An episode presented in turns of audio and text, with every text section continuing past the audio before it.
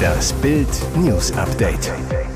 Es ist Freitag, der 15. Dezember und das sind die Bild meldungen Ungarn-Chef dagegen. So trickste Scholz die Ukraine zu EU-Beitrittsverhandlungen. Hier wohnte einer der Hamas-Terroristen in Berlin. Hinter der Kaffeegardine plante er den Anschlag auf Deutschland. Zwei Kandidaten müssen sie beschützen. TV-Eklat um Yvonne Wölke. Das kam überraschend. Der EU-Gipfel hat den Weg für die Aufnahme von Beitrittsverhandlungen mit der Ukraine freigemacht, obwohl der ungarische Regierungschef Viktor Orban sich auch kurz vor dem Gipfel noch querstellte. 26 Mitgliedstaaten waren sich einig, dass die von Russland überfallene Ukraine dringend eine Beitrittsperspektive zur EU braucht. Putin-Unterstützer Orban war als einziger dagegen, weil er die Bedingungen nicht als erfüllt ansah. Er drohte im Vorfeld des Gipfels noch mit einer Blockade. Doch dann kam Bundeskanzler Olaf Scholz mit einem Trick um die Ecke. Der SPD-Politiker bat Orban, die Sitzung für die Abstimmung zu verlassen, um das erforderliche einstimmige Votum der anderen Staats- und Regierungschefs zu ermöglichen. Der Ungar konnte so bei seinem Nein zu den Beitrittsverhandlungen bleiben, ohne sie zu blockieren. 26 andere Länder haben darauf bestanden, dass diese Entscheidung getroffen wird, sagte Orban dazu. Daher hat Ungarn beschlossen, dass, wenn 26 andere Länder dies tun, sie ihren eigenen Weg gehen sollten. Ob Orban für seinen Schritt eine Gegenleistung versprochen wurde, blieb offen. Gleich nach der Entscheidung machte er seine Ablehnung in einem Facebook-Video dann auch noch einmal sehr deutlich. Es ist eine völlig unsinnige, irrationale und falsche Entscheidung, unter diesen Umständen Verhandlungen mit der Ukraine aufzunehmen, sagte der Regierungschef. Ungarn werde seinen Standpunkt nicht ändern. Berlin. Eine Hinterhofwohnung im gut bürgerlichen Wohnviertel von Berlin Mitte. Im Fenster hängen Gardinen mit Kaffeekannenmuster. Hinter dieser Fassade soll ein Hamas-Terrorist gewohnt und Anschläge geplant haben, mitten unter uns.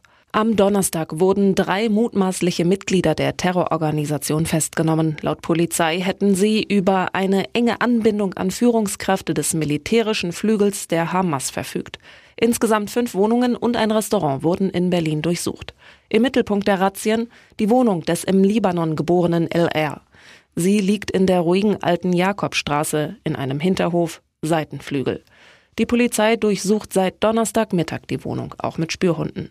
Nach Bildinformationen wurden bisher Datenträger beschlagnahmt und auch mehrere Kühlpacks sichergestellt. Das Gel darin enthält Ammoniumnitrat und daraus lässt sich Sprengstoff herstellen. Wie die Bundesanwaltschaft mitteilte, wurden zuvor in der Hauptstadt noch zwei weitere Mitglieder der Terrororganisation festgenommen. Dabei handele es sich um den ebenfalls im Libanon geborenen Abdelhamid al-A und den ägyptischen Staatsangehörigen Mohammed B. Alle drei Festgenommenen stehen demnach unter dem Verdacht, dass sie ein Waffendepot ausfindig machen und für Anschläge auf jüdische Einrichtungen in Europa bereithalten wollten. Laut einem Tagesschaubericht sollen die Terroristen auch mindestens ein Ziel in Deutschland gehabt haben. Alle Bilder zu der Hinterhofwohnung des mutmaßlichen Terroristen sehen Sie auf Bild.de. Promicamp außer Kontrolle. Sie sind eigentlich hier, um zu reflektieren, Buße zu tun und sich zum Positiven zu entwickeln. Das große Promi-Büßen konfrontiert seine VIP-Bewohner mit ihren Verfehlungen in diversen vorherigen Reality-Formaten und möchte die Kandidaten zu mehr Demut und Respekt bewegen. Am Donnerstagabend erwischte es Yvonne Wölke, die als Scheidungsgrund für die spektakuläre Trennung von Iris und Peter Klein gilt. Ein Wunderpunkt, den sich Krawallkandidatin Gloria Glumatsch nur zu gerne als Angriffsfläche aussuchte. Die letzte Nominierung stieß Gloria bitter auf. Immer wieder klagte sie darüber, von den anderen gewählt worden zu sein, obwohl sie ihre Runde der Schande noch nicht hatte. Jetzt muss sie gegen Emmy Ross zum Duell antreten und macht sich zeternd auf den Weg. Yvonne versucht es mit Optimismus. Ich denke mal, du kommst wieder. Erwischt Gloria damit aber vollends auf dem falschen Fuß. Die explodiert. Laber mich nicht voll, Alter. Halt deine dumme Schnauze. Halt's Maul. Jetzt muss TV-Bauer Patrick Roma eingreifen, der mit Gloria in den letzten Wochen zarte Liebesbande knüpfte. Zusammen mit Mitbewohner Leon Marcher geht er dazwischen, als Gloria wie wild auf Yvonne zustürmt. Lass mich in Ruhe, verpiss dich. Es folgen Pöbelattacken von beiden Seiten. Gegenseitig werfen sich Yvonne und Gloria vor, dass sie es nicht checken und dumm sind. Dann holt Gloria zum nächsten Verbalschlag aus und ätzt. Abgrundtief peinlich. Das Einzige, was du kannst, war der Rosenkrieg mit Iris und Peter. Bei dem Niveau-Limbo der beiden muss sogar Danny Büchner passen und erkennt erschrocken, das war ja Kindergarten. Keine Vorschrift mehr, aber bin ich asozial, wenn ich mich nicht auf Corona teste. Die Weihnachtszeit steht bevor und damit auch die großen Feiern und Familientreffen. Sollten wir uns alle vor Zusammenkünften auf Corona testen lassen oder anders gefragt, ist es asozial, sich nicht testen zu lassen? Die Meinungen zum Corona-Test sind geteilt. Einige sagen, dass das Nicht-Testen die anderen gefährdet, während andere ihre persönliche Freiheit betonen und Zweifel an der Testwirksamkeit haben. Und was sagen die Experten? Dr. Thomas Assmann, Hausarzt und Internist, sagt, nein, Sie sind nicht asozial, wenn Sie sich nicht testen. Das halte ich für übertrieben. Aber wenn Sie Symptome haben, sollten Sie sich natürlich testen, allein schon aus Rücksichtnahme gegenüber anderen. Covid sei immer noch sehr ansteckend und nicht harmlos, so Assmann weiter. Wenn es die Möglichkeit gibt, sich zu testen, sollte man sie auch nutzen. Die Psychologin Anke Precht rät, machen Sie es so wie vor der Pandemie. Kein Testen. Aber wer krank ist, bleibt zu Hause wie es der logische Menschenverstand sagt. Grundsätzlich sehe ich keinen Anlass für Alarm. Die aktuellen Erreger sind nicht mehr so gefährlich wie während der Lockdowns. Wer sich versucht, gegen alles abzusichern, entwickelt schnell eine unbestimmte Panik. Wir sind auf psychologischer Ebene froh, dass die Panik der Menschen nicht mehr so groß ist wie zu Beginn der Pandemie, sagt Precht. Also, egal ob Corona oder nicht, wer krank ist, sollte zu Hause bleiben und wer Symptome hat, kann und sollte sich weiterhin testen lassen auch für das eigene Gewissen. Und jetzt weitere wichtige Meldungen des Tages vom Bild Newsdesk. War das eine Panne oder Propaganda? Bei der großen Pseudopressekonferenz von Kreml-Herrscher Wladimir Putin herrscht eigentlich Harmonie. Ein unterwürfiger Moderator stellt dem Russenherrscher gefällige Fragen. Die geladenen Journalisten wenden sich in verliebt ehrfürchtigem Ton an den Diktator. Nur auf dem Monitor hinter Putin ploppten immer wieder kritische Fragen auf. Unklar ist, ob es sich dabei um eine unvorhergesehene Panne handelte oder das Kreml TV die per SMS eingeschickten Fragen bewusst zeigte, um die Existenz einer kritischen Debatte vorzugaukeln. Die unbequemsten SMS-Fragen Warum unterscheidet sich Ihre Realität von unserer? Oder, Herr Präsident, wann hört das echte Russland auf, sich von dem im Fernsehen zu unterscheiden? Und Beamte haben Konten und Eigentum im Ausland, ihre Kinder studieren dort auch. Warum sollten sie sich um die Interessen Russlands kümmern und wie können sie so hohe Positionen bekleiden? Putin selbst wurde vor allem mit freundlichen Fragen konfrontiert und mit Lob überhäuft.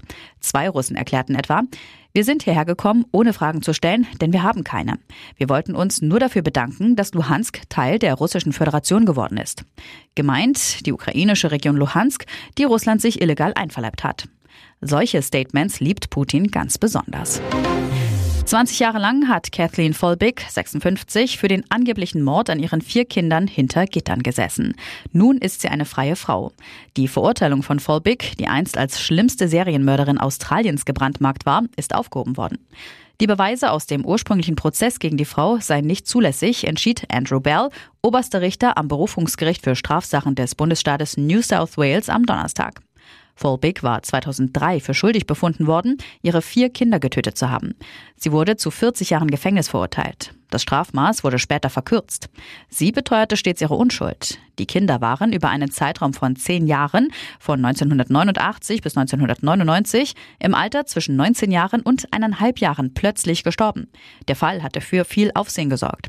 Im Juni dieses Jahres wurde die Frau begnadigt und aus der Haft entlassen. Wissenschaftliche Erkenntnisse hätten ergeben, dass die zwei Jungen und zwei Mädchen möglicherweise eines natürlichen Todes gestorben seien, heißt es. Eine neue Untersuchung war eingeleitet worden, nachdem festgestellt wurde, dass die Frau ihren beiden Töchtern eine seltene genetische Mutation vererbt hatte. Diese kann zu Herzrhythmusstörungen und zum plötzlichen Tod führen. Daraufhin war der Fall neu aufgerollt worden. Seit der Zinswende im vergangenen Jahr schienen die Sparzinsen nur eine Richtung zu kennen. Sie kletterten immer weiter nach oben. Die Banken überboten sich regelmäßig mit neuen Höchstangeboten. Doch viele Anzeichen sprechen dafür, dass es bald mit den Guthabenzinsen wieder abwärts geht. Sparer könnten deshalb gut beraten sein, gerade jetzt auf Festgeld zu setzen, sagt Oliver Meyer vom Vergleichsportal Verivox.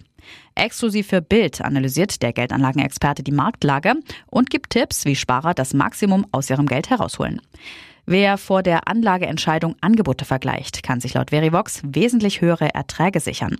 Für Termingelder mit zwei Jahren Laufzeit zahlen Banken mit deutschem Einlagenschutz in der Spitze 4,3 Prozent Zinsen.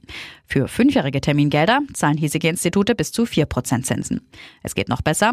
Die Top-Anbieter im gesamten Markt bieten für fünfjähriges Festgeld aktuell bis zu 4,9 Prozent. Festgeldanlagen mit zwei Jahren Laufzeit bringen bis zu 4,4 Prozent Zinsen.